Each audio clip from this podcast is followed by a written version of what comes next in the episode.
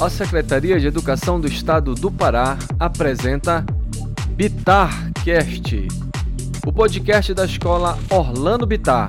Apresentação: Professor Anselmo Fernandes.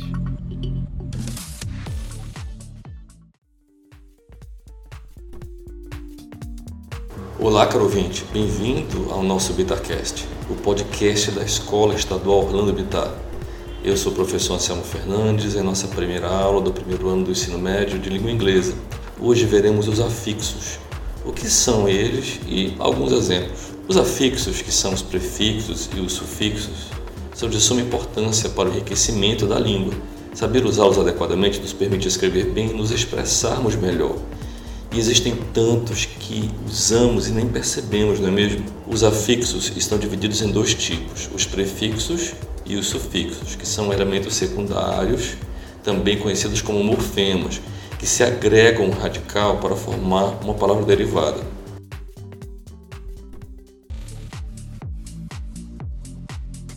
Você está ouvindo o Bitarcast, o podcast da escola Orlando Bitar, com dicas diversas para você aprender mais da língua inglesa e destravar de uma vez o seu inglês.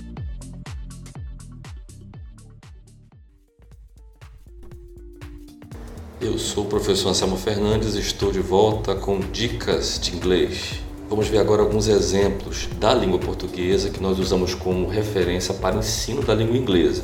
Rever é uma palavra derivada com o prefixo re. O prefixo re nos dá a ideia de fazer algo novamente, mais uma vez. Causador é uma palavra derivada de causa com sufixo do. Este sufixo é um agente Há outros exemplos, como caçador, aquele que caça, tradutor, aquele que traduz. Então, são exemplos de palavras que, quando você adiciona um sufixo, eles têm essa ideia de um agente, alguém que faz alguma coisa. Na língua inglesa também existem diversos afixos. Vamos ver alguns exemplos.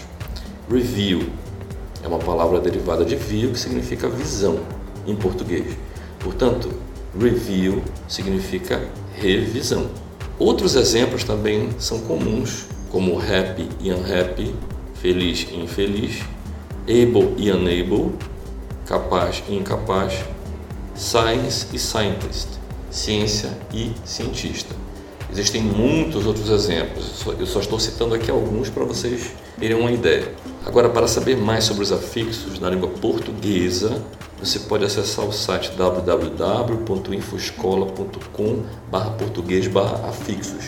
Um dicionário também é um excelente recurso para você descobrir outras derivações, tanto da língua portuguesa como da língua inglesa. Eu vou te dar umas dicas aqui para você estudar palavras da língua inglesa. Alguns dicionários são muito importantes e conhecidos, como Oxford, Cambridge e Landmark. Tem outros, mas esses daqui são os mais é, requisitados, vamos dizer assim. Então, caro ouvinte, daqui para frente, fiquem de olho nas palavras e a riqueza das derivações, lendo, anotando e pesquisando, tá ok? Até o nosso próximo encontro.